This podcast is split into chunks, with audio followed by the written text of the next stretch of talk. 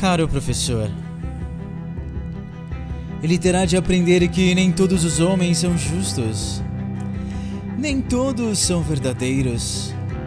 Mas, por favor, diga-lhe que para cada vilão há um herói, que para cada egoísta há também um líder dedicado.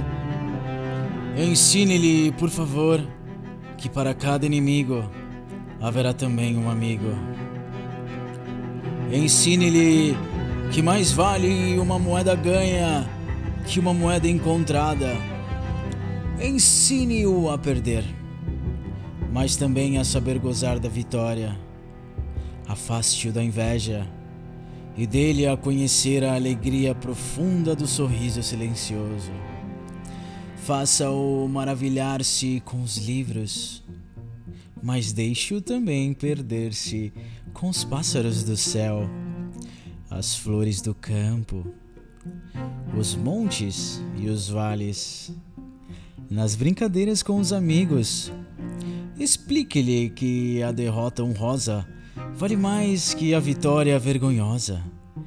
Ensine-o a acreditar em si, mesmo se sozinho contra todos. Ensine-o a ser gentil com os gentis e duro com os duros Ensine-o a nunca entrar no comboio simplesmente porque os outros também entram. Ensine-o a ouvir a todos, mas na hora da verdade, a decidir sozinho o que fazer. Ensine-o a rir quando está triste. Explique-lhe que, por vezes, os homens também choram. Ensine-o a ignorar as multidões que reclamam sangue e a lutar só contra todos se ele achar que tem razão. Trate-o bem, mas não o mime, pois só o teste de fogo faz o verdadeiro aço.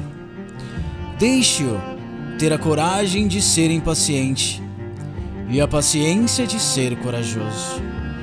Transmita-lhe uma fé sublime no Criador e fé também em si pois só assim poderá ter fé nos homens. Eu sei que estou a perder muito, mas veja o que pode fazer, caro professor. Contam que o texto é a parte de uma carta que teria sido enviada por Abraham Lincoln professor de seu filho.